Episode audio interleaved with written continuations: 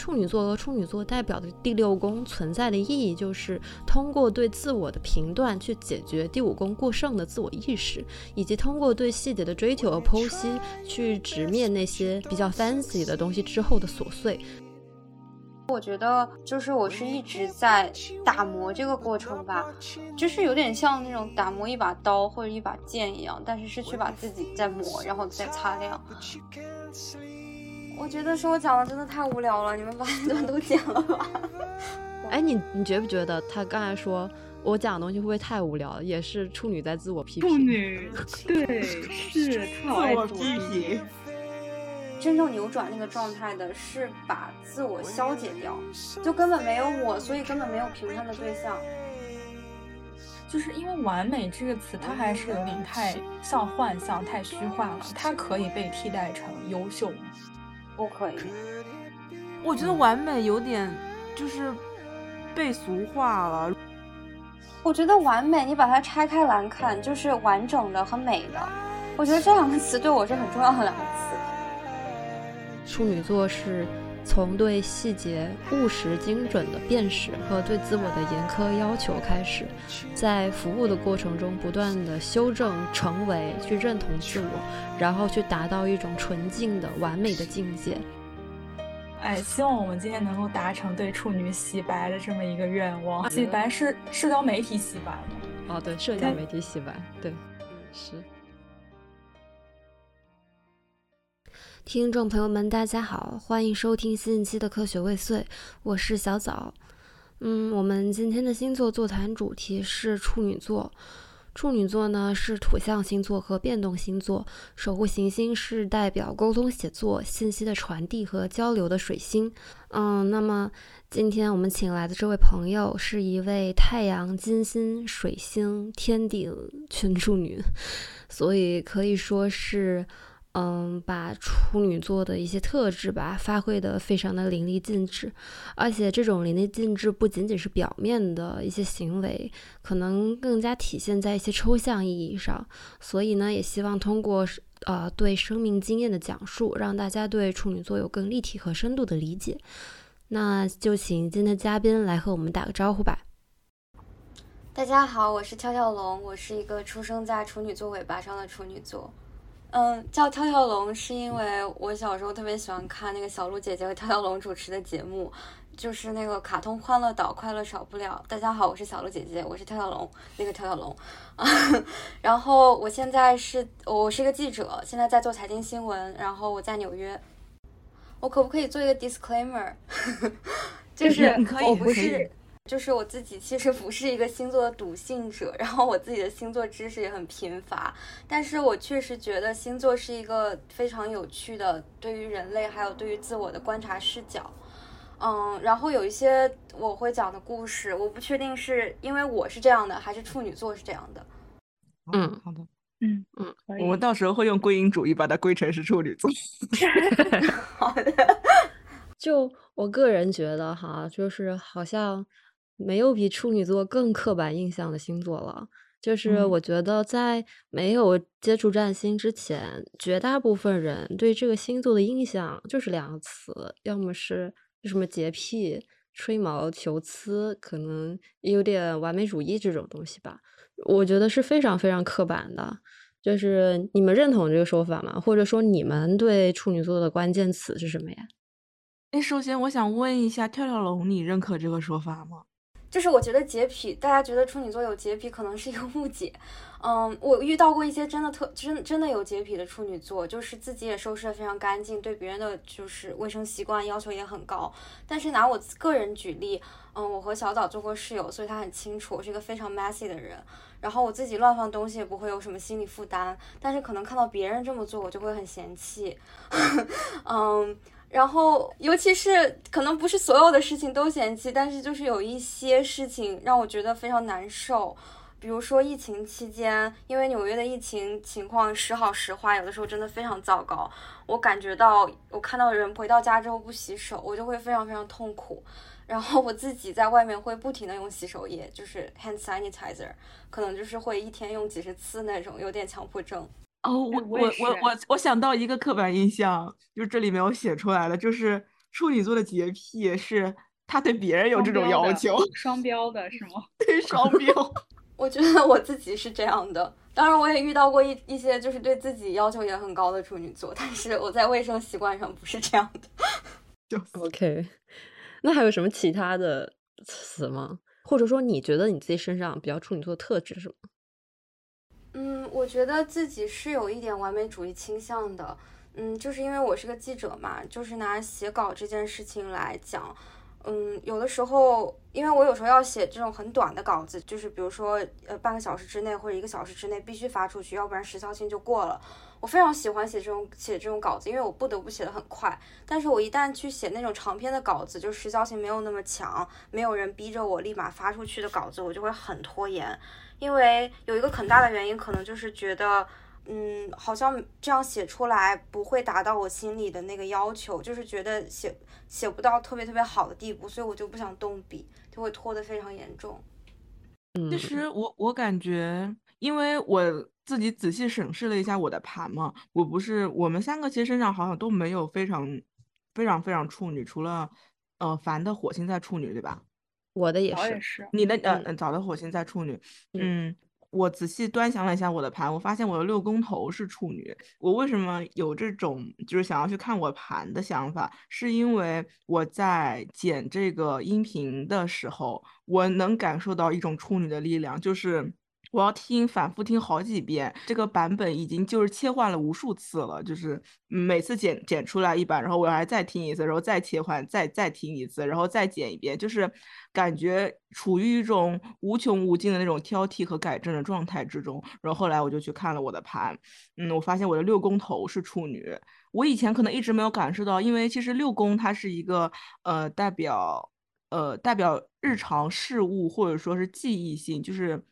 相对来讲比较螺丝那种工作的一个工位吧。我生活中那种我认为的我的事业工位，可能在十宫或者十一宫这种代表稍微有一点事业指向的，就是不那么。Basic 不那么日常工作的那种感觉，所以我还是第一次在我剪片子的过程中，然后能够感受到就是那种水星，然后还有处女的力量的，就是那种嗯不断的修正的，然后有点完美主义的，有点强迫症的感觉。嗯，而且我觉得有一个是，就是会很注重细节，我不知道凡有没有这种感觉，就是你的挑剔是基于你能发现很多细节。然后你能呃记住他们，并且把这些细节辨识出来，然后之后你才能去挑剔嘛，不然你没有东西可以供你挑剔。我啊，我还是挺能 relate，就是夏说的，嗯，他要把这个音频听来听去，就是反复改。我自己经常做这样的事。如果一件事情没有 deadline，我就可以把这个东西一直改，一直改，一直改，一直改，一直。那这个是，比如说你在你们在做的时候，你是心里面有一个很具体的。完美的样貌，还是你就是永远觉得这个是不好，还可以更好？就是发现了错误吗？发现了觉得不够好的地方？对对对，我觉得跟我心中的完美没有关系，而是他现在这个东西是不好的，我要把它弄得更好一点。对，我同意。我觉得是有一个绝对值的，就是在做到有，就是我可能没有办法在我做之前讲述出来我理想中是什么样子的，但是做到某个程度的时候，我就会有感觉说这个东西是我比较理想的一个状态啊，就是至少我能接受这个东西长这个样子。对对对对对，exactly。然后就是作为长期被嫌弃的星座第一名，大家觉得为什么我们刚才说的这些？呃，比如说比较追求完美主义，会是一种嗯比较负面或者呈现出来是不讨喜的特质。就比如说，我觉得呃同样是刻板印象，比如说摩羯那种爹味儿，然后狮子可能有 ego 大的问题，这个槽点都要其实都要比处女座要多很多。但为什么处女座好像更容易被黑、被人讨厌啊、被人嫌弃这种感觉？你们觉得是为什么？我觉得用我的词就是吃不消，吃不消，就是这倒也不是展开讲讲，就是呃，跳跳龙不是刚刚在之前和我们说过那个你和另一个处女的 date 吗？好的，我我来把这个故事重新讲一遍，就是我前一段有有约会一个处女座的男生，嗯，就是从这个人身上，我觉得很多地方就像是另一个我。嗯，有一个事情就是，是因为纽约冬天也没有特别多可以做的事情。嗯，我就说我们要不要去滑冰，然后他就说他滑的不是很好，我就说其实我滑的也不好。他说，嗯，但是你不觉得如果我们摔倒了，然后另外一个人的冰鞋刚好碾过来，他不就会把你的手指碾断吗？然后别的人可能听起来就会觉得这个人是不是有什么毛病，但是我其实非常能理解，可能我在这件事情上不会有一样的脑回路，但是在很多别的事情上，我觉得我就是会有很类似的想法，就是会有一些非常，就是完全是一个 risk averse 的模式，就是会避免风险。就是会有一些这种比较谨慎、比较小心，会有一些乱七八糟的念头。哦，对，我觉得这里可能风险真的是一个关键词吧。就如果说你不想要风险，那你干脆就不要出门就好了。你又想要出门，完了之后你还想到那么多风险，还要用这种风险的观念来影响我，就让我挺吃不消的。而且我觉得还有就是，像这种吃不消，它是完全处于那种日常生活层面的。像刚才说的那种爹味儿或者 ego 大这种东西，你可能是在生活更上一层。就是你可能一开始接触，平时可能感受不到，对你并不一定能很直观的、直观的感受到这种东西。而处女座的那些很细节的，就是你一和这个人接触的时候，他说的一些话，他的一些行为，就是这这种东西，他就会非常直接的给你一种感受，就是这个人太事儿了，这种感觉，真的事儿逼。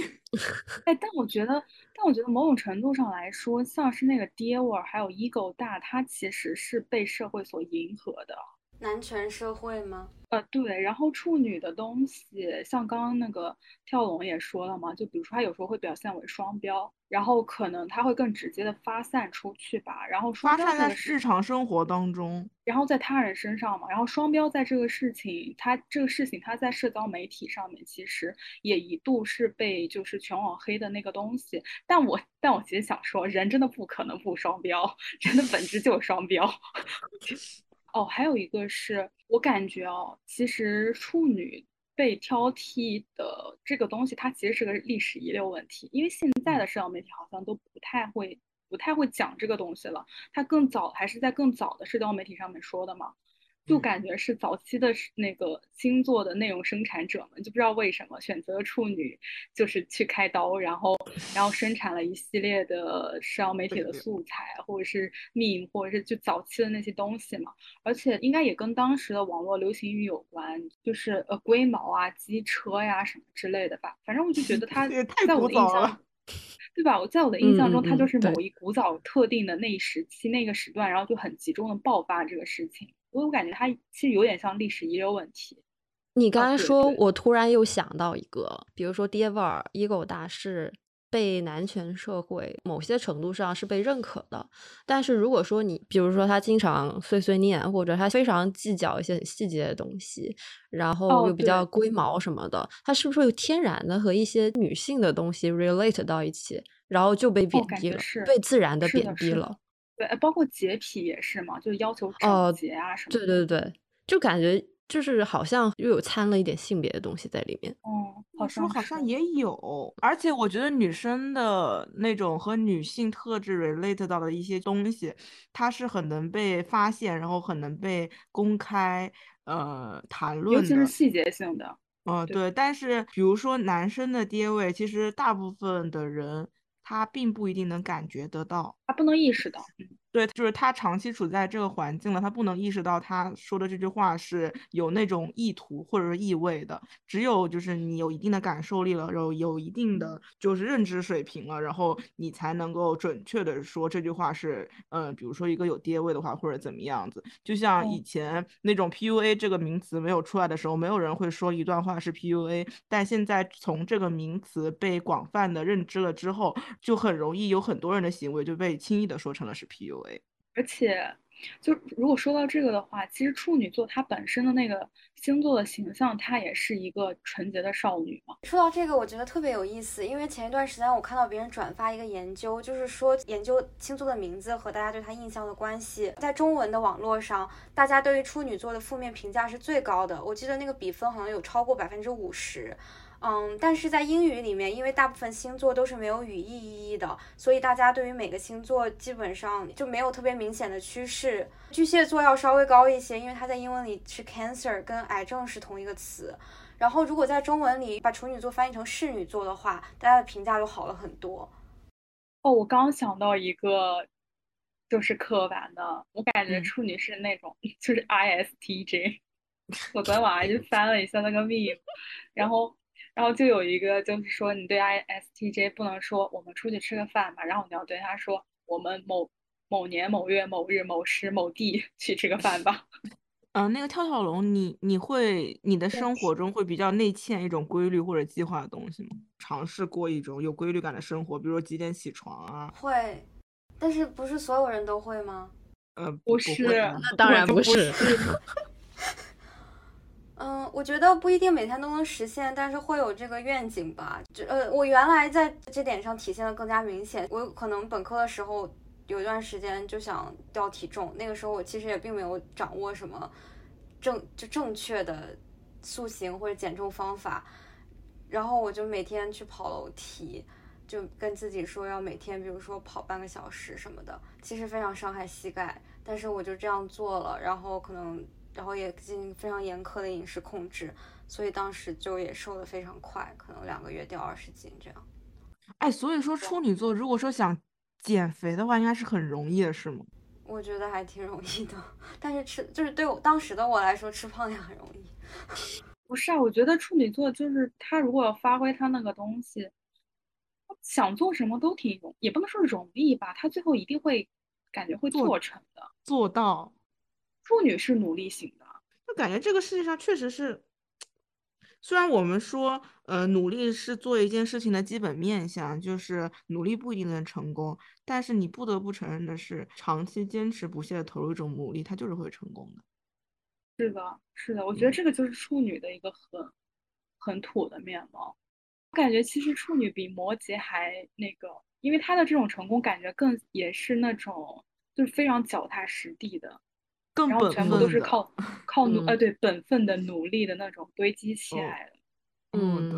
对，对的，对的。虽然我们上期嗯聊摩羯的时候，也就是稍微纠正了一下摩羯的刻板印象，但我觉得摩羯的努力它里面是有投机的。嗯，对，就是他会辨识出那个权力秩序。对，然后他在里面去找到他自己的位置，这种感觉。但是处女就是我设定一个我自己的目标，然后我通过完全是我自己的努力去一点一点朝这个目标接近。对对对，哎，所以就是这个过程其实是很纯洁的，对吧？是的，是一个很纯粹的过程。对。我觉得这个我非常能 relate，我觉得这是一个很纯洁的过程，而且你们说到这个，我就特别想蹭一下热点，就是谷爱凌也是处女座。你知道你那天转那个 post，然后我看到它里面说一段话，我觉得他妈的这就是处女会说出来的话。让我们来说一下，我来我来我来我来念一下是哪一句？哦哦天呐，我我觉得是一句话，我自己也记下来。我真的是，我就有一个精神，就是 想当最好的，但是也不 必须是。要把别人压下去，而是想当我自己能当的最好的一个人，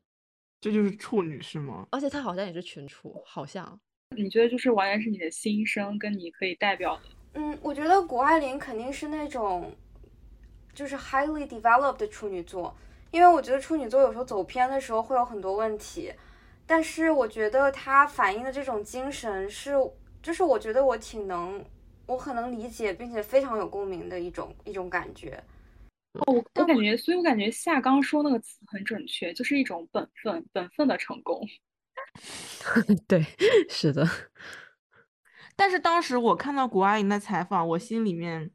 是有一点，就是觉得这人这个人和我不是同道中人的感觉，就是有点太纯净了。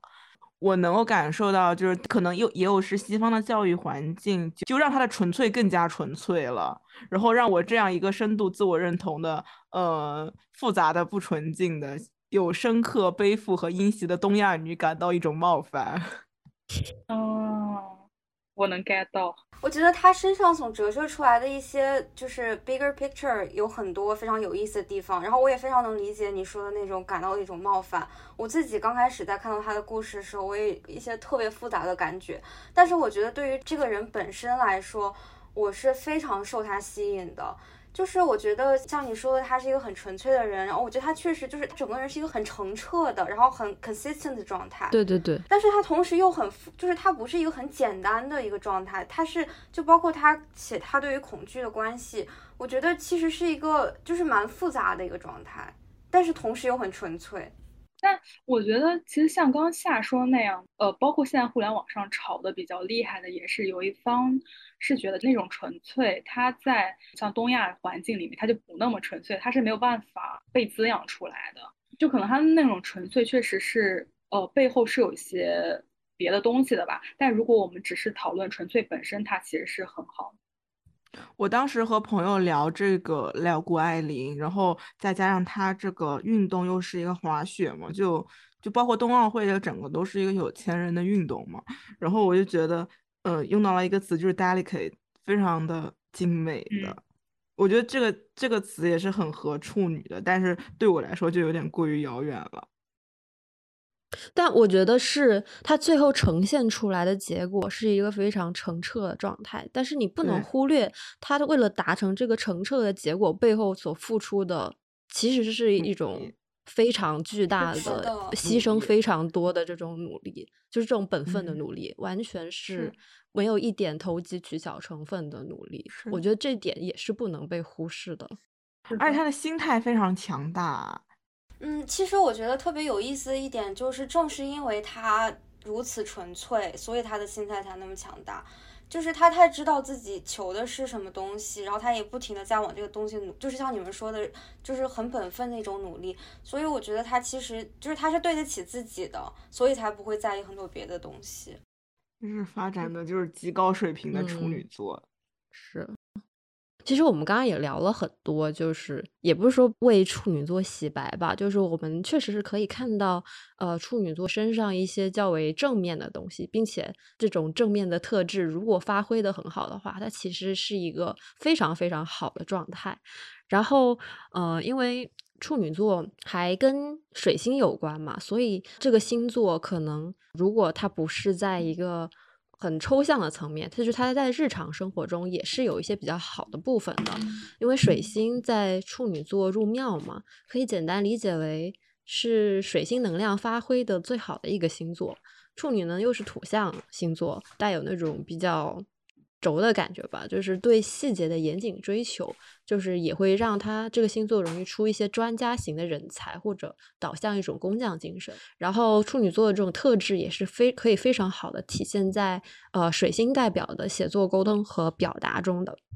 嗯，因为跳跳龙是太阳水星处女嘛，然后嗯太阳水星又在十宫合相了，所以我觉得就是这种东西在你的那个事业里，我觉得应该表现还。蛮明显的吧，就是你你会不会在你的工作中会有一些这样的比较好的方面？我觉得就是我确实是一个一直很喜欢和人交谈和写作的人，嗯，我觉得这像是一个本能一样的东西，这可能也是我在继续做新闻最重要的一个原因，就是我想跟人交谈还有写作。这个可能几乎构成了我这个人的核心。也许有一天我不做新闻了，我还是会想要继续做这两件事。嗯，这个可能跟你提到的，就是说关于沟通交流，还有信息的传达和接收是有关系的。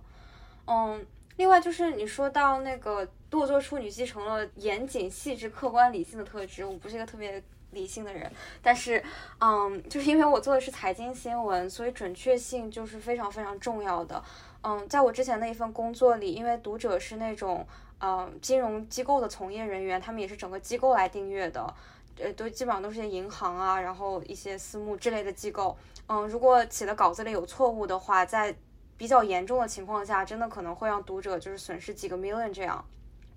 所以我觉得我不能说我在准确性上做的很好，但是我确实是会非常非常重视这件事，也会尽可能的去避免这件事吧。然后就是因为在美国的新闻业，如果一篇稿子发出去以后，然后里面有有错误，你就要发一个 correction，然后稿子前面就有一个红色的段落，说之前我们什么什么写错了，然后现在改成了什么什么什么。然后我真的非常讨厌这个东西，就是 I hate it so much, so I want to avoid it like the best way I can。这确实就是跟你的那个工作特质也有关系吧。你要报财经新闻，你要是数据错了的话，那真的是我觉得还蛮灾难性的。就作为一个财经记者的话，是的，但是其实犯错是一件非常非常容易的事情，就是比我们想象中的要容易很多。尤其是就是在你每天写很多稿子的情况下，还有时候你要赶死线，因为你要就是卡着时间发稿。嗯，我觉得这个这个是要就是是通过时间去锻炼的一个东西，就是它不是会每个人就就会一直保证一直写对的，这是一一块需要锻炼的肌肉。那你是不是挺讨厌很讨厌那种就是有死线很紧迫的那种工作呀？哦，不会，我还挺喜欢的。那你你这种应该是你感到很不舒适的吧？就是你没有办法，比如说。不是，我觉得死线是对他来说可能是带来兴奋感的东西。哦，是的，哦，嗯，就是我觉得死线会让我的生活很有规律吧。我特别喜欢别人给我下死线，就是说接下来这三十分钟内你必须把这个写完，要不然我可能就会拖得更久。就如果把这个东西交给我自己做的话。我可能就觉得，哎呀，这里还不够好，我要再改好一点。那我改完两个小时都过去了。我只有在那种别人跟我具体到说你必须半个小时内交，或者说必须几点几分之前交，我就会特别爽，因为我知道我必须把一个交完，然后我交完就没事儿了，不会像那种一个很长的稿子，我要自己规划时间，我就会拖到地老天荒。天啊，聊聊，不是，我觉得聊的这么无聊，真的会有人听吗？为什么我一直在讲工作？没事，继续没继续没事讲就行。哎，我有我有两个问题哦，就是跟处女有关，然后也跟你自己有关。嗯，第一个是，就是你为什么那么早的就确定了你要做新闻这个事情啊？然后，因为听下来，其实做新闻感觉跟水星处女其实就蛮能 link 到一起的。然后想问一下，你是怎么那么早的就确定了？就是出于他就是新闻背后的某种特质，还是你自己？身上的某些特质还是什么的，然后第二个问题是，就我们刚刚说那些本分的成功和努力式的成功，嗯，就不会累吗？然后你在做事情过程中感觉到累的时刻，它是一种什么样的感受？因为我们上期提到摩羯，就是我们当时用了一个比喻，说西西弗斯推石头，然后他说，就是外人看来你可能在。忍受痛苦或者忍受一些别的东西，但他其实基普斯推石头的时候，他眼里只有石头，他不会感受到一些别的精神上的折磨吧？就类似差不多这个意思。然后我就想问一下，那处女在做这个事情的时候有什么样的区别吗？呃，第二个问题可能跟小岛的台本比较有关系。我觉得我曾经是是在推石头的过程中受到很大折磨的人，但我现在不是了。然后这个我待会儿再展开讲讲。第一个问题是我是怎么。想到要做新闻的，嗯，就是我，因为我上学比较早，所以就是我高一的时候，可能大概十三岁，就是我高一的时候去上了一个，就大概什么播音主持班这样的一个东西。后来老师就让大家自己去我们当地的一个小广场上，随便找一些新闻选题去做。因为大家当时很都都是高中生，然后其实根本没有这样的经验，所以很多人，嗯，就其实是找同学来扮演了一下采访对象。嗯，老师好像当时也默许了这种行为吧，但是我就想做一点好玩的事情，然后我去那个广场，我也不知道有什么好报的，然后我就去找那会儿放风筝的老爷爷聊天，然后聊着聊着就聊出了一个选题，就是其实非常无聊，就是说那个老年人是怎么样度过他们的闲暇时间的。嗯，但是我就是还是做了一个这么很短的一个小故事出来。后来老师就开始拼命夸奖我的这个作品，然后我觉得这个东西对我当时的我来说是一个很大的鼓舞吧，因为我那个时候就是在学校的状态不太好，嗯，就考试成绩也不是很理想什么的，嗯，但是我觉得更深入的原因是因为那个时候就是会有一种无数个远方、无数的人们都跟我有关的这种心态吧，就是觉得是有一种记事情节在的。就是觉得做新闻可以去，嗯，帮助更多的人，然后去让社会变得好一点，有点有点新闻理想的感觉吧。有一个有爱的老师真的好重要。也可能是我确实在这方面很 talented，sorry。那这个是你后来在学习过程中不断确认的事情，是吗？这个讲起来有点太复杂了，就是因为开始学这个东西，然后包括在国内学，然后又在美国学，我觉得中间是有很大的变化的，就是跟我当时的想法会很不一样。就比如说我当时会有那种我要兼济天下，我要怎么怎么样的这种想法，其实现在就不会太想这件事了。当然，我肯定还是希望我写的东西能够帮助读者，比如说，因为我是报财经新闻的，去 make better financial decisions。但是，我觉得做这个工作对我来说最重要的，就还是回归到那两件事，就是阅读和写作。就是我不太求结果上的这种东西了。我只要我本身是享受这个这两件事的，那我觉得我就可以继续做下去。我是嗯觉得这个就是整个表达都那种很本分的那种耕耘的感觉，就是包括他后面说那种现在想的就是阅读和写作，我觉得是回归了一种本质吧。其实包括，其实我感觉新闻理想这个事情是处女的服务精神的体现，她想要服务社会。哦，是的，我觉得是有的。刚刚聊了一些处女座在工作里的具体表现嘛，然后在工作之外，跳跳龙也和我说过，他是那种比较喜欢通过细节分析周围的人，然后去寻找规律和共性的类型。所以可以请跳跳龙来聊聊你的人类观察吗？就是其实我不知道是不是所有人都会这样做，也可能每个人都会这样。嗯，但是比如说就是在跟小枣聊天的过程中，有一天我突然意识到，就是他脑子里是不会一直有各种声音在说话的，就是我是我是脑子里会不停的有各种声音，至少就是脑子里一直会有各种想法，一直在想事情，但是小枣是没有的。然后我就觉得这个是他精神稳定的一个非常重要的原因。嗯，你觉得你这种很多人在你脑子里说话，会让你精神不稳定吗？嗯，会，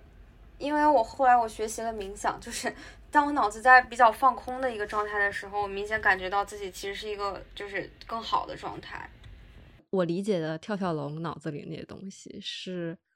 很比较杂乱的，然后是可能是就是人在说话这种感觉，是吗？呃，我觉得就是比较世俗吧，我觉得我一般想的就还是我自己生活中的事情，然后周围的人，还有就是一些社会新闻什么的。当然，就社会新闻可能不会想到这个新闻本身，就比如说谷爱凌，然后我就会想一些关于她的很多神奇的事情。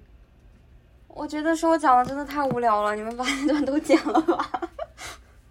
哎，你你觉不觉得他刚才说我讲的东西会不会太无聊了？也是处女在自我批评，处 女对是她好爱自我批批评对吧而且我觉得好像我之前会觉得，呃，自我批评和自我反思是同一件事情，但是我现在感觉它好像也不是同一个事情。嗯，我觉得是，就是呃，比自我反思程度更深呃更深，或者说那个烈度要更大一点，然后给本人带来的 struggle 也更多一点。对对哦，对，是的，自我反思它其实不太会 struggle 的。自我反思的背后是希望让自己，就是对自己弄明白是，嗯，弄对对明白对对对对对，嗯嗯，但自我批评就是有很明确的指责自己的那种意味了。就是我，对我为什么不够好？我怎么可以做得更好？我为什么没有能做到我本应做的这么好？哎，好苦啊！明白。我很好奇，你们聊摩羯也是在一直聊工作吗？呃，有工作和感情吧。感情也有，嗯，为什么人家都可以聊感情？为什么我你们这你你很渴望聊感情是吗？你也可以聊，你也可以聊我。们也很愿意和你对我们先立聊感情刻改台本，立刻改台本。现在就下一个问题就聊感情。主要是我觉得我讲的确实有点无聊，而且就谁会愿意听人聊工作啊？So weird。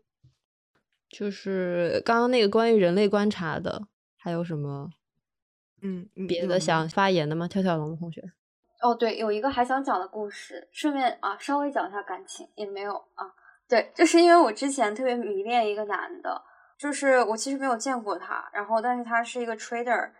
嗯，然后这个人发消息就是会非常精炼，他能发就能用一个字表达清楚自己的意思的时候，就绝对不会用两个字，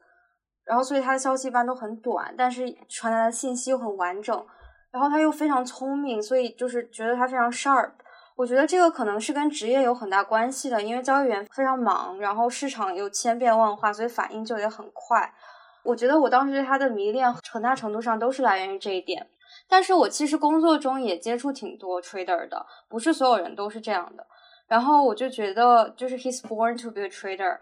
我觉得他就天生就是做交易员的料。然后我觉得就是这点就是蛮吸引我的，我非常喜欢观察就是职业在人身上留下的痕迹，尤其是那种就是他自己本身的特性和就是在职业上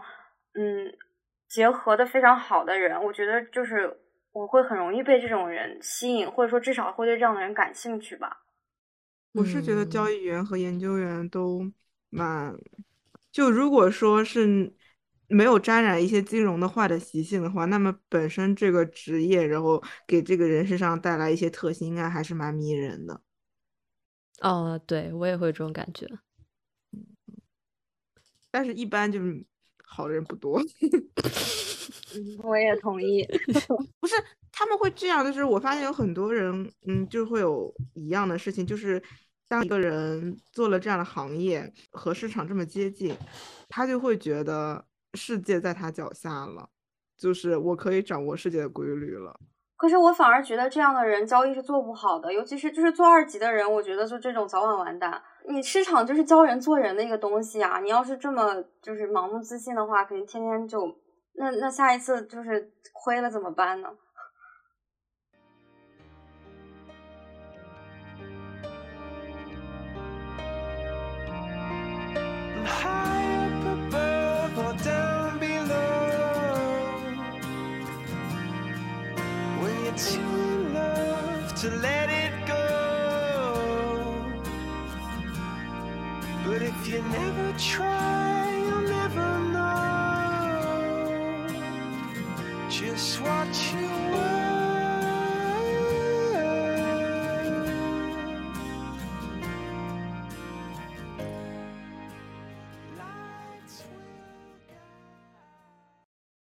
刚刚跳跳龙同学他一直在觉得说啊，我说的这些东西是不是太无聊了？这真的会有人听吗？就这个东西就是很明显的已经构成了一种自我批评，也就很自然的带到了我们的下一个话题，就是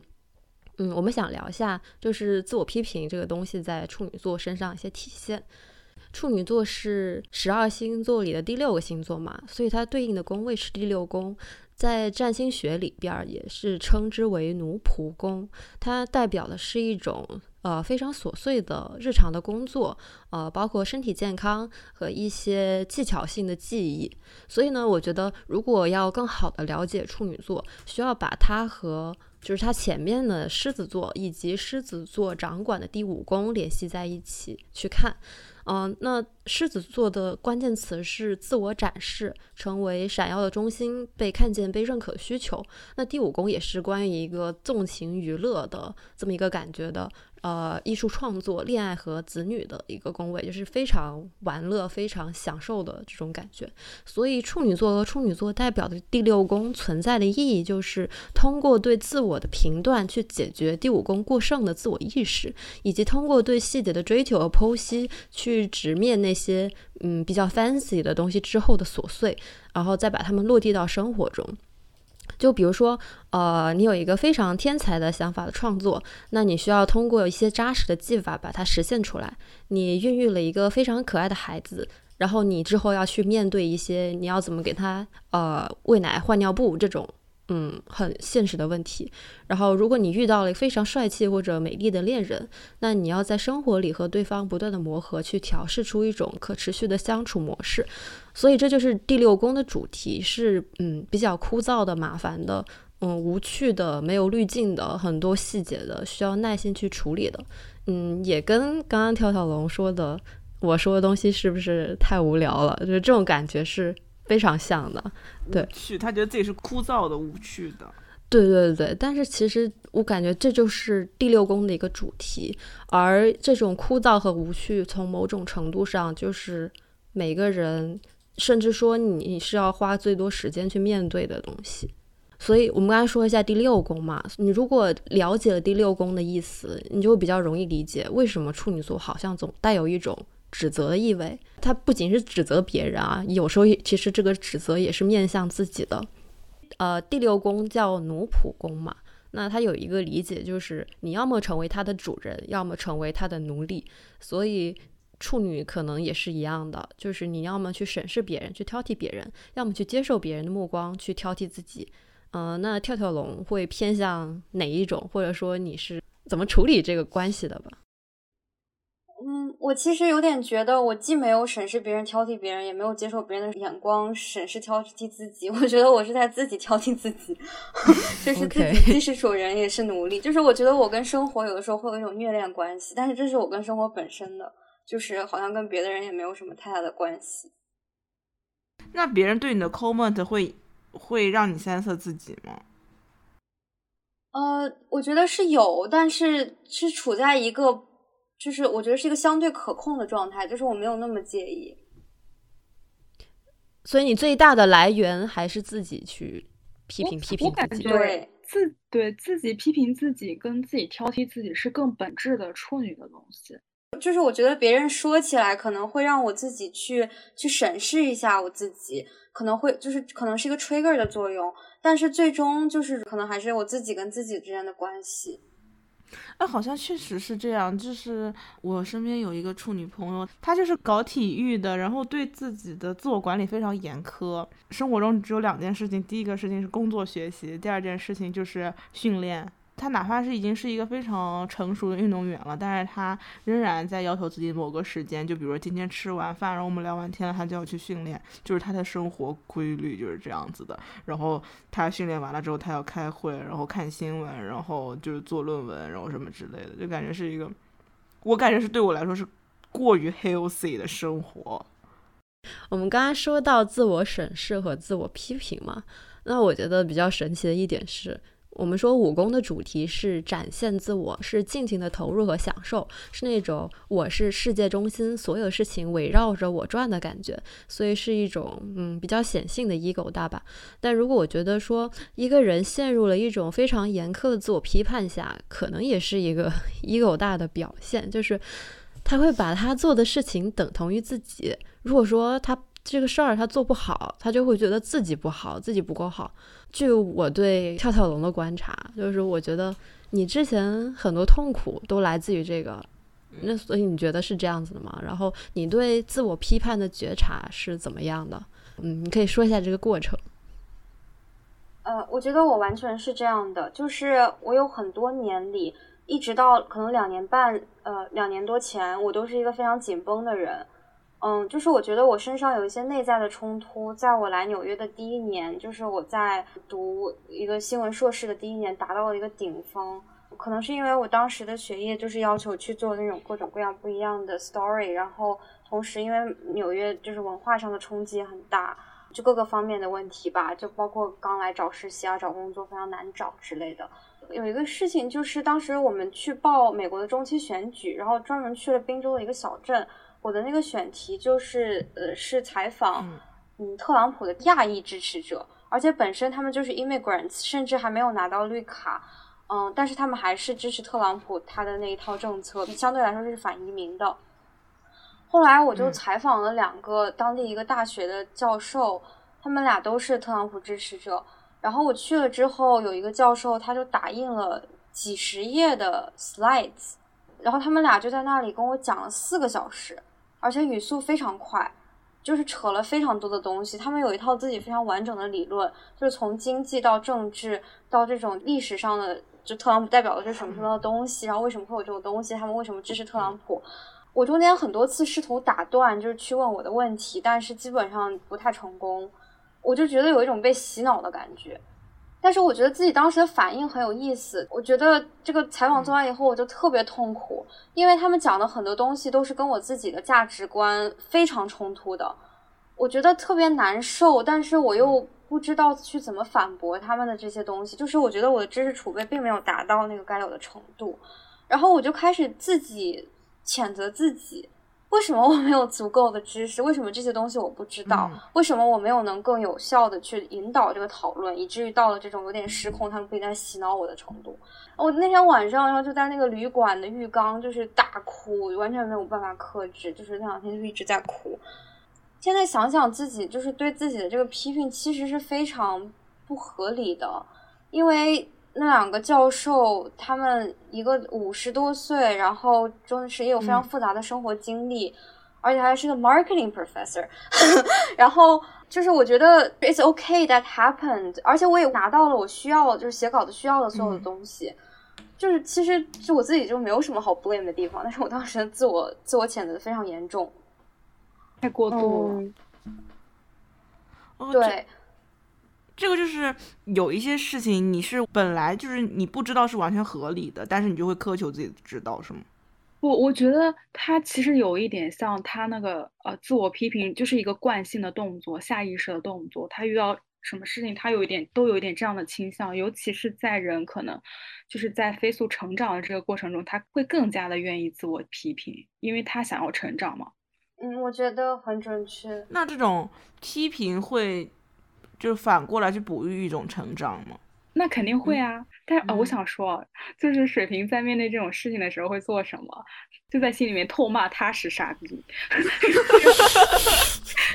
因为就是前提是因为你也确认了他的价值观跟你的价值观是不一样的，然后当你知道他的价值观是其实是不正义的或者是不道德的时候，你只要确认这一点，然后你就不需要反驳他，你只要在心里痛骂他是傻逼就可以了。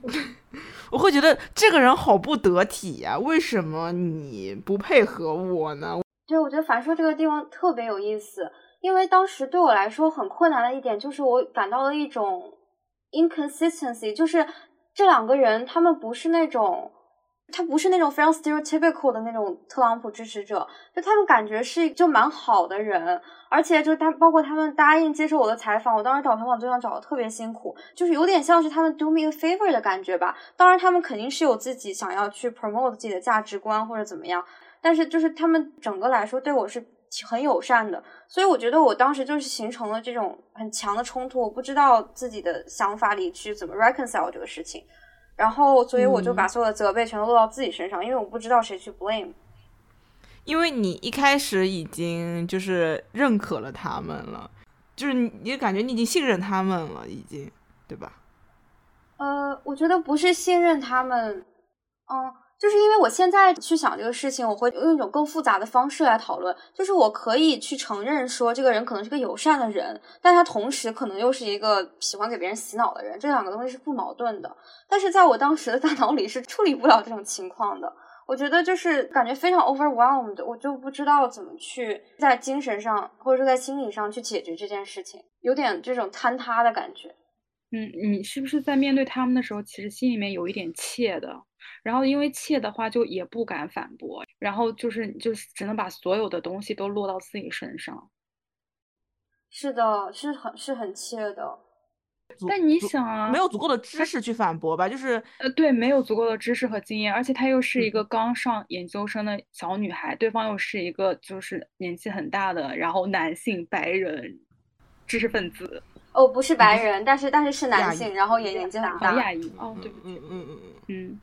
就确实我们跟他们进行一些未有充分准备的对话，是会产生一些应付不来的情况的。那你嗯觉得，如果是现在的你遇到这种情况，你还会那样的过度批评自己吗？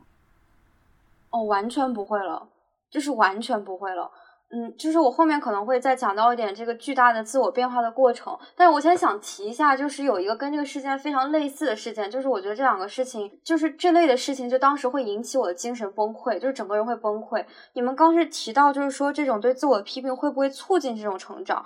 就是答案是会，但是我觉得在那个阶段明显是反作用更大，是非常不健康，是非常有毒的。因为整个就是你已经自己精神崩溃了，就是就是真的是精神崩溃了，觉得活不下去了那种感觉。然后还有另外一个事情，也是我去做一个采访，就是我当时去一个图书馆，他们就是教教盲人还有其他的人去学习盲文，我去那边做了一个采访，然后我以为我只要征得采访对象的同意就可以了，后来我就很顺利的做完了采访，准备出来的时候，我就跟那个管理员在聊天，他也是一个盲人，然后他刚开始对我就特别友善，嗯，他就说啊，那你是不是家里面就是什么亲戚是不是也是，就是你为什么会想来学习盲文？后来我就说我来做采访，嗯他立马脸色就变了，嗯他就说你知不知道这个是违反，就是你并没有征得我们的同意。我说可是我征得采访对象的同意，他就说。可是你你是在这图书馆里采访的，你是必须征得我们同意的。然后就就说你这样做是非常不 ethical 的，就是没有职业道德的。嗯，就这个一下是一个非常严厉的批评，然后一下让你产生一种自我怀疑。就是我出了图书馆之后，那个时候还能绷得住，但是出了图书馆之后，就可能我那天哭了有四个多小时。然后，然后就是这个事情真的是直接引发了一个非常非常严重的精神危机，就是。就是很严重，反正，哦，那你会因为他们这些对你的指责去怀疑你自己吗？我觉得不是，不只是怀疑了，就是完全的自我攻击，就已经不是怀疑的程度。就是小枣当时基本上见证了我的那个整个那个时候的状态都是这个样子的。尤其是他是一个盲人，我又觉得他是一个弱势群体，然后我又觉得这其实是一个 honest mistake，就是我没有办法避免的一个错误，就是不知道。但是我当时就觉得说，那为什么我这么努力了，我去尽一切努力想把这个事情做好，而且我做这件事情是出于一个好的心，就是但是却会导致了一个坏的结果。其实也没有什么坏的结果，但是那个呃那个时候我会觉得我好像做了一件非常罪大恶极的事情，而且我最不想做的就是一个。不 ethical 的记者，但是他就这么说了，所以我就把所有的谴责都会落在自己身上，产生了一些深刻的自我怀疑。我不是不是啊，我想说啊，自我怀疑是水平的表达，然后他自我攻击其实是他处女的表达。就我刚刚讲那个傻逼的逻辑，其实我在更年轻的时候面对这种情形，我的反应是我不断的去怀疑自己的价值观是不是正确的。然后就是这个是水平发展过程中的一个表现吧。然后刚刚那个跳龙说他现在不会那样做了嘛？然后现在的我如果放那个情境中，我也不会自我怀疑了，我就会说他是傻逼，就是这样的一个发展过程。我感觉是不同星座面貌的发展。嗯，对，所以我觉得不是自我怀疑，就是我觉得在处女身上就是一种非常纯粹的自我批评。严重的话就是攻击了。你就像刚他说什么，他反思的是为什么他没有办法反驳他。嗯，对，所以我刚刚问的问题是，你会会不会自我怀疑？其实也是基于我自己的一个立场，就是我可能处在那种环境下，我就会怀疑是不是我自己做错了。对对对，你这是水平的表达，然后他那个是处女的表达。哦，是这样吗？跳跳龙。哦，我觉得是的，是很准确。就是我哪怕我理智上知道这件事情就是没有办法，但是我就是控制不住谴责，而且我会觉得为什么这个事情就是没有办法做对，那个时候就是卡在了这个死循环里。对对对，然后那个书上我觉得有一句话说的。也还嗯，跟这个还蛮有关系的。就是他说，强迫性的自我分析会给自己带来一种扭曲的自我中心，就像任何救世主情节一样。我觉得他好像可以描述你那种卡在自己那个死循环里面的状态，这个自我被不断的放大，然后再被你自己不断的观看攻击，就呈现出了一个非常崩溃的这种状态。是的，而且他说像救世主情节，我觉得也很准确。就是有世界上有很多事情就是做不对啊，然后大家犯错误，很多人每天都在犯错误啊，有的人犯的错误比我严重的多多了。为什么我就觉得说，好像我怎么怎么样做对什么什么样的事情，然后这个事情就不会发生，就会怎么怎么样？其实根本就不是什么大事。对，所以我觉得就是，就确实是一个自我太大所引发的问题，但是这个引发的问题不是那种常规的。就是对别人的，就是你的自我过大，然后去压制到了别人，而是你的自我过大，你挤压到了和自己正常相处的那个空间。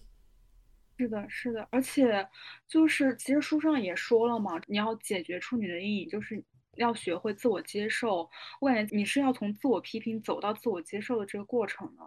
嗯，是的。之前看月亮处女的朋友，他也是因为月亮处女，我感觉是一个非常容易自苦的位置。就是他把嗯那个自我批评的特质发挥在自己的情感世界上面，就很痛苦。然后就是那个也是要不断的学会自爱吧，就是告诉自己，类似于你是值得的，你是值得被爱的这种东西。哦，那这种月亮处女在情感生活中岂不是很容易被 PUA？就一旦别人，比如说，呃，你的爱人对你说了一个什么事情之后，你就会就他指责你，然后你就会觉得他的指责是有道理的。可能有一个面向是指责别人，哦，对我当时我看说为什么处女奴仆宫，然后就是要么指责自自己，要么指责别人，就这一点好像就来源于就月亮处女的解读。我反而有点觉得处女座非常不容易被 PUA。嗯，哦，是吗？非常展开为什么讲讲。展开讲讲。嗯，我我不知道，就是我有点觉得，就是处女座其实心里什么都是知道的。就比如说像我的例子里，那个时候我就是会允许自己对自我，就是那是我自己对自己的，并不是，并不是就是来一个男人，然后怎么怎么样，我就会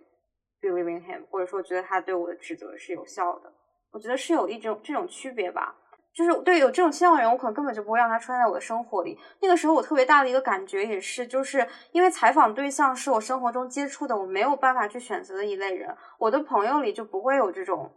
背叛我的人，或者说，就是我就不会跟那样的人成为朋友。哎，我想到是不是月亮处女，如果说很对和对象吵架的话，然后对象批评他，他的反思并不是说对象批评我这件事情是正确的或者错误，他的反思就是我怎么没有及时的想到一句话来回骂他，就是那种就是说我晚上一个人在被窝里生闷气，我应该想到一句更好的方法来回怼他。可能是的。然后我们刚刚讲到一些自我批评的东西嘛，但其实我觉得这个也可以在第六宫上获得解释，就是第六宫代表这些事物本来就不是那些能带来享受的，嗯，它不是那种很难，然后你克服了它能给你很大成就感的东西，它就是会通过不断的去消磨，然后给你一种考验和试炼。因为处女座又比较习惯自我批判嘛，然后从自己身上找问题，所以处女特质比较重的人，就是好像都不太容易快乐。所以说，嗯。学习自我肯定对处女座来说也是一个很重要的议题吧。然后想问问跳跳龙在这个呃议题上的一些心得体会。嗯，我觉得这个问题很有意思，就是对我来说，就自我肯定是一个重要的部分，但是它是一个表层的部分，它不是真正解决了我之前问题的部分。嗯。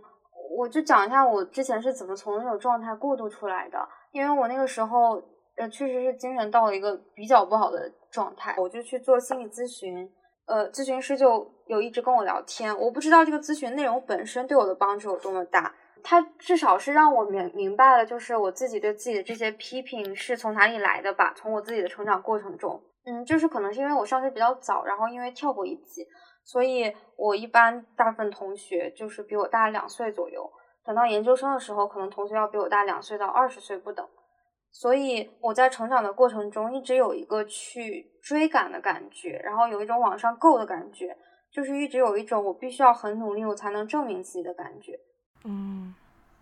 确实是你差两岁和同龄人的话是要稍微努力一点。我不是稍微努力一点。我觉得这个在年纪小的时候体会会非常明显，因为到现在其实两岁两个人差两岁就没有什么，尤其到一个人到六十五十岁，可能两岁就基本上没有区别。但是一个人在青春期的时候，两岁真的能差很多，而且不仅是在学习上，就是在就是发育上，还有你们聊聊的东西上，我觉得是是对我那个时候有很大的挑战的吧。但总而言之，就是我一直会有这种去自我证明的需要。嗯，这个可能构成了后来的这种自我攻击，但是我觉得最重要的是，嗯，那个咨询师一直当时有逼迫，不是逼迫，就是有督促我去冥想，然后我就坚持了一段时间，每天冥想，大概有几个月的时间。嗯，就是刚才提到说，我觉得那个自我肯定对我来说不是从根本上解决问题的东西，真正扭转那个状态的是把自我消解掉。自我消解的自我批评是吗？自我消解掉自我批评。不是，就是就是我们之前说的那个 ego 对吧？那个自嗯我，把那个东西消解掉了。是的，就根本没有我，所以根本没有评判的对象。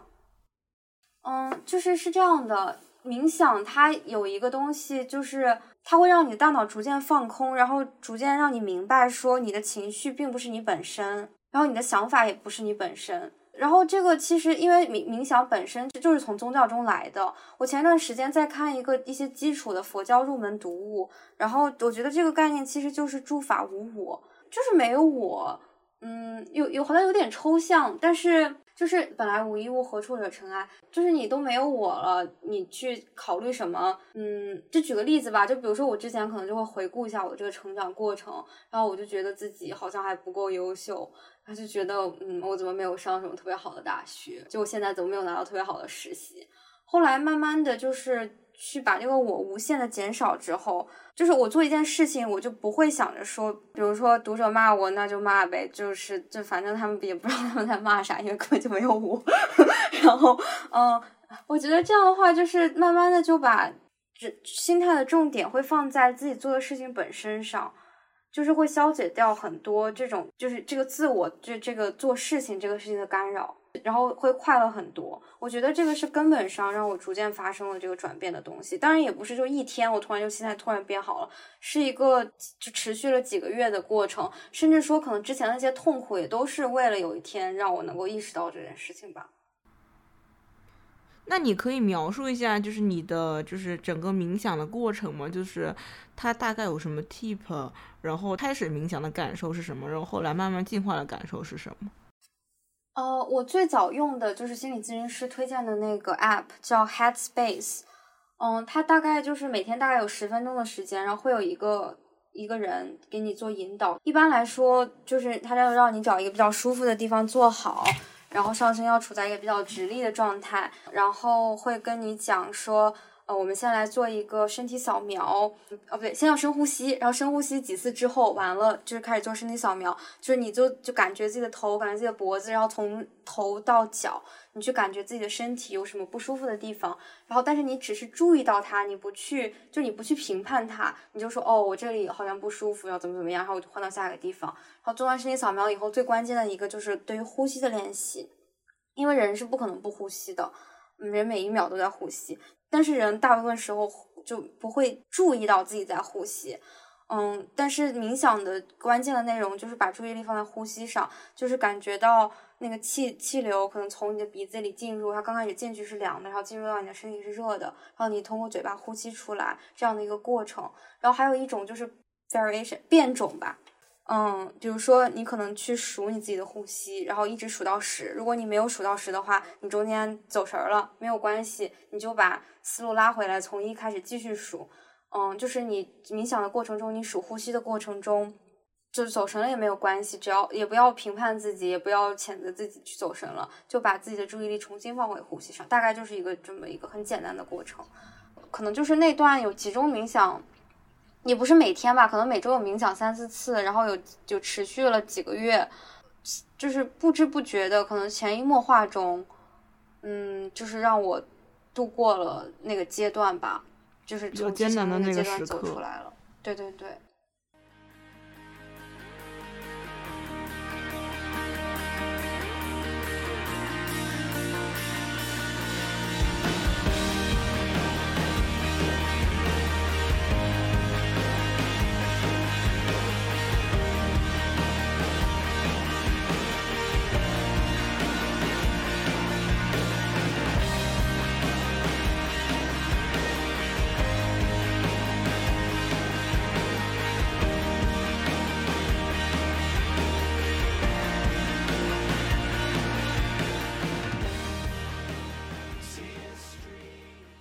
嗯，我个人觉得更加抽象的说，服务是处女座的体验。这里说的服务是，嗯，用英文来表达是 serve。跳跳龙自己也说，比如说 serve a purpose 这个语境里的服务，我自己的理解是，是一种把自己贡献给某一个目标的一种原始的动力，一种对个人的使命或者目标的追寻。嗯，同时它也是在这种服务的过程中去表达自己的。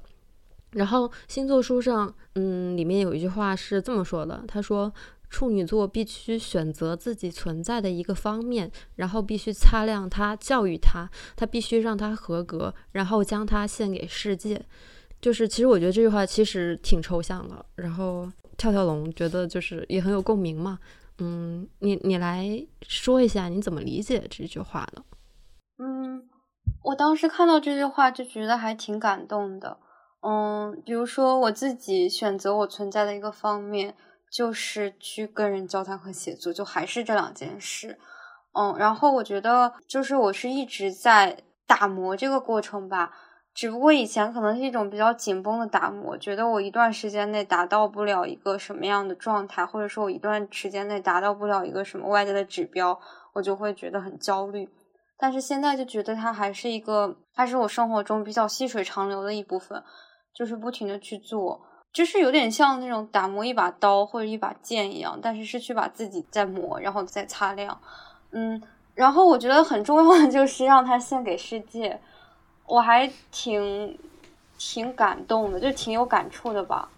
对，我觉得“献给世界”这个词，我听我听下来也很感动。就包括那个谷爱凌，她那个其实也是把自己的表演献给了世界。是的吧？就是。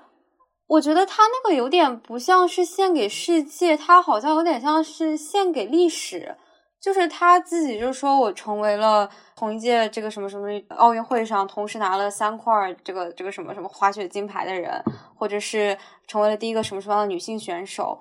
嗯，我觉得就是相对于所谓这个获得世界的关注，我觉得他那个有点像是一种就是创造历史的感觉。因为我在听他那个话的过程中，我是没有感觉到他是那种让人讨厌的那种自得和自满的，他就是一个纯粹的，我觉得这种表达是很很准确的，就是纯粹的献给世界，献献给历史，就是献出去的一种感觉，是一种非常敞亮和豁达的感觉。嗯，是的，是的。然后我说到这个，我就想起来我自己选择做新闻有一个很重要的原因，就是说大家经常说人为什么要读新闻，比如说人需要获取新的消息，然后有各种各样的理由。我最喜欢的一句话就是，就是关于这个新闻的作用，就是说新闻是呃 the first draft of history，就是是历史的初稿，就是当人在回溯历史的时候，他就是从当时的新闻事件里去拼凑出这个事件的。然后我就觉得特别感动，因为我觉得，就有一天我死了，但是我的这些稿子还在那里，虽然 可能也没有人看，但是我觉得其实所有的写作的人都会有这种感觉吧，就是觉得这个东西是不死的，然后人是会死的。我做播客其实时候也是有这种类似的感觉。我记得高中的时候有读过一篇文章，刘亮程的，就是今生今世的证据，就是。把它作为我今生今世存在的证据，它可能没有人听，但我要安静的、孤独的把它献给世界。哦，是的，嗯，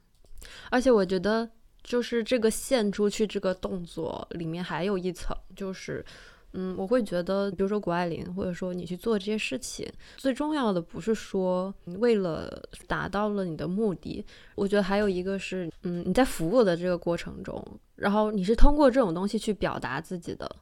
嗯，你的你的自我也是在这个过程中表达出来，我会有一种这样的感觉。是的，而且我觉得其实是在这个过程中有成为一个更完整的自己吧。嗯，对对对对对。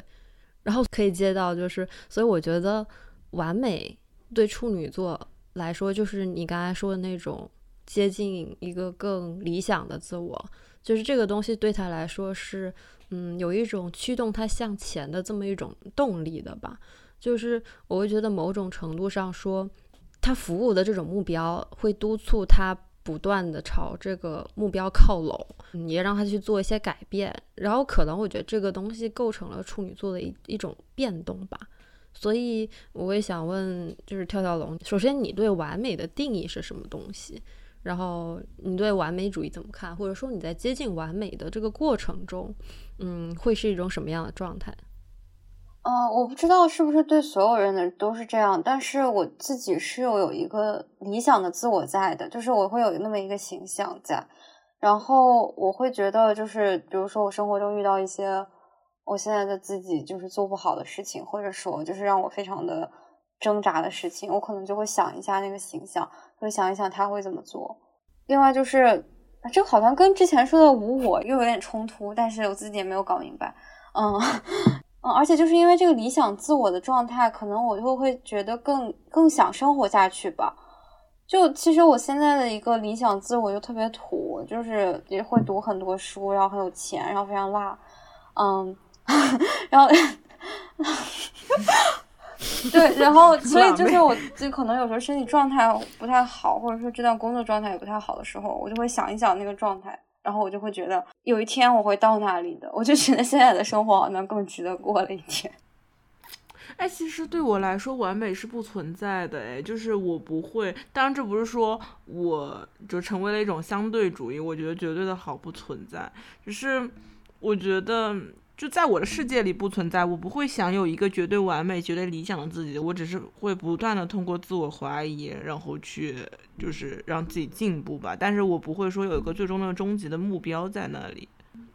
其实我感觉水瓶对于自我追求，他想要有一个形状清晰的自我，他不会想要有一个完美的自我。嗯，我觉得完美对我来说是不存在的。哎，我想问小龙，你你说你那个理理想自我。他有什么很明确的，或者是让他使之成为你的理想自我的品质吗？其实没有，而且那个一直在变。我觉得就是一个构建出来的形象，用来也不是自我安慰吧，就是就是就是他，我觉得他会来帮助我有一些时候。你比如说呢？嗯，好像还是。就是督促他往那个目标、那个形象靠近。对对对，差不多就这个意思。而且就是因为我觉得我有一天会变成那样，所以我觉得现在生活有的时候哪怕就是当下比较坎坷，我觉得也是没有问题的。哦，所以真的它是一种愿景。嗯，有点像完美的化身。嗯嗯，对，就是他的完美的一个具象的形象。对。一些可以落到生活里的这样一种化身是，而且我觉得我就是很会被谷爱凌这样的人吸引吧。我觉得很多人都会就是这样怎么怎么样很优秀或者怎么样。我觉得我本能的会被这样的人吸引，就是我觉得他是一个就是一个我不会讲中文了，highly developed，就是发展的非常完整成熟的一个接近完美的一个形象。嗯，哦，你这种完美的形象其实会吸引到你。嗯，会的。那其实对我来说，好像不是一个完美的形象吸引到我，对我来说是某一个。特质或者说品质会吸引到我，就是比如说，我会希望你成为一个善良的人，成为一个希望成为一个勇敢的人。那我的目标只是善良或勇敢这几个形容词而已，它不是说就是我有一个非常相对来说具体的目标，就是这个人他同时身上具备这么这么多品质。我只是说我希望不断的呃让自己变得更加善良一点，更加真诚一点，这样子。嗯。生气，好像处女座确实是很喜欢用“完美”这个词。就现在还好，我记得我很小的时候，就是我初中的时候，当时就就是喜欢当时班上的一个男生，我当时就觉得，我就在日记里写啊，我觉得这个人好完美。哦，我现在想起来就特别搞笑，就是一个普通的男孩子，不是普通，就是像一个就正常的男孩子。但是我当时就是在日记里这么写。可是这样的话，会不会就是你有完美滤镜或者是干嘛的，就会把这个人抛的很高，然后你后面就会疯狂下头吧？哦，不会。哦，我觉得比较神奇的 是，无限上头，就是。我不会喜欢一个完美的人，就比如说，比如说他他说要帮我介绍对象，然后问我喜欢哪一种类型的明星，或者说是哪一种类型的男生，就是大家都认识那种，他可以照那个样子找。然后我就会说，那些人对我来说太完美了，我不会喜欢这种完美的人。有缺点对我来说是真实的，就完美的会让我觉得是虚假的。但是我觉得，就是处女座只是给那个叫完美罢了。就是我觉得处女座上头之后，就是把缺点也是完美的一部分，就是并不是一个真的完美无缺。就有些人太完美的话，我有的人就或者接近完美，或者太完美的话，我就会觉得他肯定身上有一个我不为，就是非常危险的缺点，就是他没有表现出来而已。其实这个我感觉这个是属于水平有点不太信任人的人性的或者不太信任人这个东西吧，因为你觉得背后一定有丑陋的，有 肮虚假的东东西，有虚假。对就你包括任何一个明星，他如果说，嗯、就是他最近的公众形象非常非常的好，我就会立刻对他产生不信任感。这个，哎，这个我真的有话要说。我，但是我想先问一下天耀龙，你就是因为“完美”这个词，它还是有点太像幻象、太虚幻了。它可以被替代成优秀吗？不可以。我觉得完美，你把它拆开来看，就是完整的和美的。我觉得这两个词对我是很重要的两个词。那优秀就就太普通了，就是啊，优秀就就是有很多优秀的人，我觉得也就 啊那那样吧。所以完美其实对处女座来说还是非常，是甚至是非常非常重要的东西。也是像母我我想题一样的。我觉得嗯完美有点就是被俗化了。如果说完美解释成完整的和美的话，那我就能理解到了。完整的和和美的是我能理解的美感，是我觉得这是说得通的。但是我们聊到现在才发现，原来完美是是处女最重要的东西。笑死！嗯，我觉得“完美”这个词，其实像你们刚才说的，我觉得它在我心目中其实是约等于理想和愿景的。然后，但是我又觉得它可能是一个动态的东西，就是它不是有一个就是固定在那里的东西，但是它会就是会变。然后它可能也折射出了我当下非常想要什么。它过一个阶段，我可能想要的东西不一样，然后那个完美的形象就会变得不一样。嗯，所以这种完美是，嗯，就因为我之前我在台本里也是写说，就是完美会对你来说是一种不断抬升的东西吗，就是比如说你达到了一种程度，你会想要要一个更完美的自己，但我现在听起来好像就是这个完美是，嗯，它没有一种那种。层级的结构，它是那嗯种平行的，是我可能现在想成为这个样子，我可能过一段时间是我的完美又是另外一个样子，但是这两个完美之间，它可能是没有什么，嗯，一定是一个比另外一个更好的这种关系。对对，我觉得是完全准确的，甚至不一定是平行，就是它是一个嗯比较没有规则吧。就比如说我现在一个心目中理想自我，或者说一个完美的我，就是我就觉得就就就刚才刚才说的，就读很多书，有很多钱，很辣。然后但是有一天我那个理想自我可能就是一个尼姑。而且我觉得就是完美主义确实是就是大家对于处女座一个常见的批评，嗯，对吧？就是觉得你太挑剔、太事儿逼了，就是你那这么聊下来，其实这种批评的背后还是在于，呃，大家对于完美本身是一个俗化的东西。但完美，我觉得你也没有必要把它放到非常就是高的位置上面，它就是就用这个词表达了，我觉得挺好的。但我觉得，如果你把完美等同于一种愿景的话，我觉得这个是很成立的，就嗯对，是完美等同嗯愿景倒是成立的。是的，是的。对，而且我觉得可能从这个角度去理解会更加准确一点。毕竟，嗯，完美就是你对所有人来说，它就是一个，嗯，好像你说了这个词又跟没有说一嗯样，就是它太没有语境，太没有内容物了，这种感觉。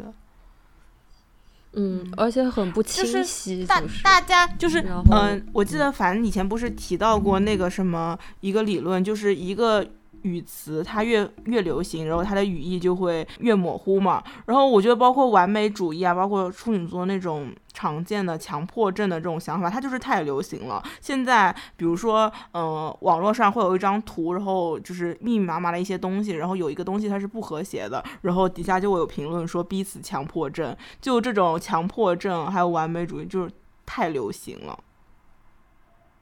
就大家都开始使用这样词汇的时候，其实它的语义就变得模糊了。就是我还是觉得，嗯，确实是会很挑剔的，因为你如果是在，就即使它是一种愿景，你在不断向这个愿景靠近的过程中，肯定会有各种各样的麻烦，然后肯定会有很挑剔的东西。我觉得这就是可能是处女座的一个，也不是说好或者说坏，这就是一个这样的 形状。其实我感觉他所说的挑剔，跟榨汁还是不太一样的。那当然不一样。对，因为他好像都表现为一种批评或者是评判吧，但是而且这种批评和评判是基于实际的，就是不带个人情感的，就是单纯的这一部分，它可以，嗯，在实际上做得更好。Judge 其实你嗯是在 judge 人本身，但是对挑剔是挑剔事。蛮客观对那种东西。是的，然后我们刚刚聊到完美嘛，然后以及服务，所以我觉得刚刚这个聊的过程，就是这个完美可能有一种呢还蛮神圣的感觉，反正我自己的听感是这样子的。然后，所以我觉得也和处女座在占星原型里有殉道者的意象，就可以非常好的衔接起来。就是处女座是从对细节务实精准的辨识和对自我的严苛要求开始，在服务的过程中不断的修正、成为、去认同自我，然后去达到一种纯净的完美的境界。嗯，这是我个人觉得一个处女座从琐碎里完成发展和升华的内核和逻辑。嗯，每个星座可能都有自己的道嘛，那，只有处女座是愿意牺牲自己，把自己献给这个目标的。然后，嗯，想问一下，你对这种殉道有什么看法？我觉得你前面那个总结做的特别好，就是从这种琐碎开始，然后不断的修正，成为认同自我，然后达到纯净完美的境界。但是我想问一下，就是每个星座可能都有自己的道，就别的星座的道是什么？它关键在于训吧，因为我记得对对对当我是这个时意思看到这个原型的时候，就是看到他训训道者的原型，然后还有他的一些解释，我一下就觉得这个星座就伟大了起来。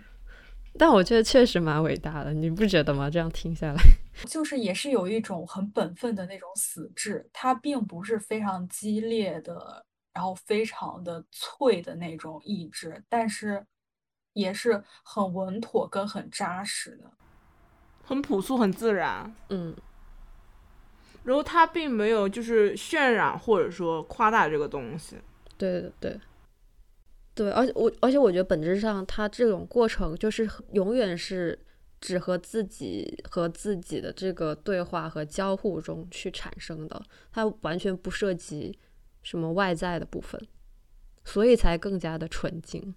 嗯，我觉得这个其实有一点像信仰的感觉，但是未必是那种就是宗教信仰意义上的信仰。嗯，还有你们刚才提到，就是说水瓶可能比较突出的一个特点就是自我。我觉得处女座其实也很注重自我，但是他的自我不是一个去单独，就他不能分割出来，他这个自我必须是通过一个东西去实现的，就是是有一个东西在的。就这个可能，我觉得很多时候就是他们自己打磨的记忆，或者说他自己的工作。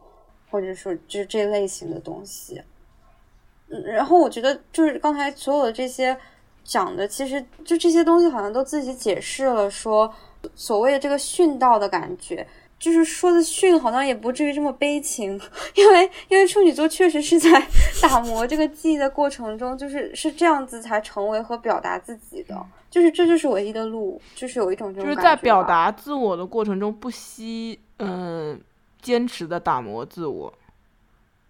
就不惜付出代价吧。是的，嗯，是的。就付出代价，其实，在不是一种或者不惜或者悲情的感觉，就是付出代价，在他们来说是一种，就是一种生活中的实践吧。就是我这不知道为什么谈到这个，我就想起了陶勇医生，就是那个眼科医生。虽然我完全不知道他是什么星座，但是 但是我就是想到了他的这个事情，就让我感觉到，就是所谓的殉道，不是就不一定是一个悲情的事情，就是因为你看，就是像陶医生，他遇到了一个这么样的一个事情，我觉得一般人都很难面对，但是他就是能够比较淡然的看待这件事情，就是因为他是个有信仰的人，就他是如此的坚定自己走的这条路，而且他之前已经为这条路付出了那么多，就是有的人会想说，正是因为他之前付出了那么多，所以让这件事情显得更悲情。可是对于他自己来说不是这样的，因为就是他所有这些付出，让他知道他对这件事情有多么的坚定。他对这件事情上所有的牺牲或者也好，奉献也好，虽然说这个行凶伤人跟就是这种没有意义的恶，但是但是对于他自己来说，我觉得他是知道说，就他是不会后悔的。嗯，我理解，就是我说的悲情也是站在外人视角上，你去看处女座这个过程，你可能会有这样的一种感觉。但我不是说处女座自己在这个过程中他会觉得很悲情或者怎么着。而且，其实你要说一个人是殉道者的话，他必然是怀揣着对他所要去殉的这个目标一种极大的嗯认同和追求，他不会觉得是我为他牺牲了很多。但这个是在外人看上去，他就是在做一些牺牲。嗯，我我很同意，而且而且就是像你说，就是有道可以训，我觉得有道已经很不容易了，就是尤其是在现在这样一个时代，就是有有道其实是一个很幸运的事情吧。但不过说现代生活中，嗯，能有道可训，确实是蛮蛮不容易的一个状态的。而且我觉得，如果是我的话，我也愿意的。如果我真的能找到的话，所以最后还是升华了一下主题。哎，我我刚才我昨天晚上翻书，就是就是也是刚刚其实跟刚早讲的有点接近的，因为处女是在狮子的下一宫，然后他其实说的是，呃，人的个性的这个东西，就是更像 ego 的这个东西，他在狮子那里已经达到了。顶峰了，巅峰了。处女其实是有一点像跃升到下一个阶层的起点，嗯然后这个跃升是在于他的个人开始转向社会嘛，就是也是他的那个服务的精神。然后我觉得像我们刚刚说的那些所谓的呃。纯净啊，然后本分啊，然后就是这些东西，其实呃，归根结底有一个原因在于处女，她是第一第一步，她是刚，她是这个阶段的刚开始，所以她好像就是有一种，就是很朴素的，很甚至很笨拙的方法去实践这个东西。啊，对，万事开头难，从第六宫开始就是。人要一直走向一个更加抽象的阶段，然后处女正好又是从那个最琐碎的阶段开始去就真的在现实生活中是一个，就是很会做事情的人，就很会实践的一个人嘛，maybe。那你们还有有什么想那个收个尾吗？然后对处女座感触最深的一点。我觉得处女的成长过程实在是太辛苦了，确实，我最大的感受就是太辛苦了，值值得大家的尊重是吗？这个是的，是的，哎，希望我们今天能够达成对处女洗白的这么一个愿望。哎，不是洗白，就是洗白，洗白是说它原本是黑的，你把它洗白，但是我觉得洗白是社交媒体洗白吗？哦，对，社交媒体洗白，对，嗯，是，嗯。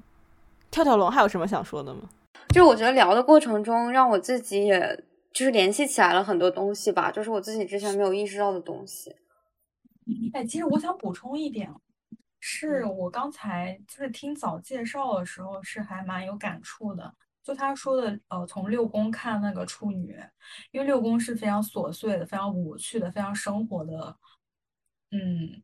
事情，然后其实甚至是有一点生活的丑陋面跟阴暗面的，但其实它反而是这些东西，它构成了我们的日常生活，是需要我们自己去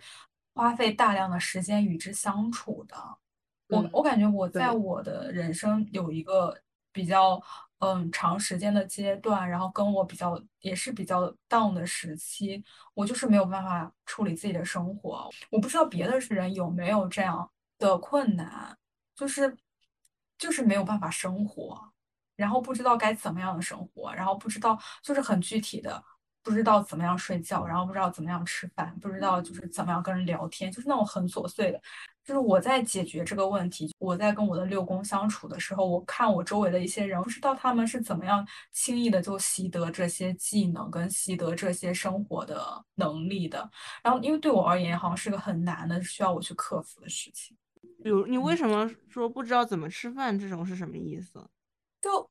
吃什么，怎么吃，然后不知道，嗯嗯，你吃这个会不会会被变胖？然后你吃那个会不会吃不饱？然后就是所有琐碎的事情，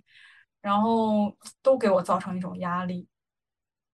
嗯哦，但我我说这些是想说的是，就是处女很伟大在在这里，就就是在她的六宫嘛，就是因为这个东西是被大家可能平时不被提及的，然后不是很能上价值的，但其实却是我们可能更接近于生活本质的东西。嗯，我感觉这个是需要被是的的重视的。嗯，对，而且我觉得，就是是你在长时间的从事某一种劳动的时候，我真的是劳动，就是工人阶劳动人民是，就是能感能感觉到那种劳动人民的伟大之处的。你长时间嗯从事一件非常朴素且重复，甚至是有些枯燥乏味的工作，其实某种程度上你是能在里面感受到生活的，而且嗯某种程度上你能够缓解自己的焦虑，或者说一些想七想八的东西。嗯，就会获得一种平静。嗯，啊，处女座的生活有这么无聊吗？其实我觉得这个点就在于，你平时想再多的一些很宏大的愿景、一些个人的目标、一些追求，你最终还是得落地回生活中实践的。就是你不是一个空想的东西，嗯，就是还是一个很土象的一种踏实的感觉，一种本分的努力的付出吧。我不是跟你们说我我最近在为我工作的一些事情焦虑嘛，然后我的解决方法，一方面就是看一些鸡汤的文，告诉我自己你需要变得更勇敢一点；另一方面就是我决定就是继续我现在的工作，然后每天发一封邮件表达我的表达我的诉求。我当我为一件事情焦虑的时候，那我就给他制定一个行动计划，嗯，那我就每天按照这个计划去给他做一件事情，那这种事情真的很很大的缓解我的焦虑，因为我为此事努力了，且是一个长期的坚持的努力，但是它这并不会影响我的日常生活。哦，这个真的是，我感觉我好像是，就是我毕业之后找工作的，毕业之后工作那一，尤其是前一年吧，感受是最深的，那两年吧。哎，不知道，就真的我我这个人点外卖能够点一个小时，你知道吧？就是哎，我也不知道我在思考什么，它对我而而言是一个非常内耗的过程。反正就是可能第一步我要解决的就是不要觉得生活是无趣的。嗯，我觉得可以，就可以在这收尾了。嗯，可以，不要觉得生活是无趣的。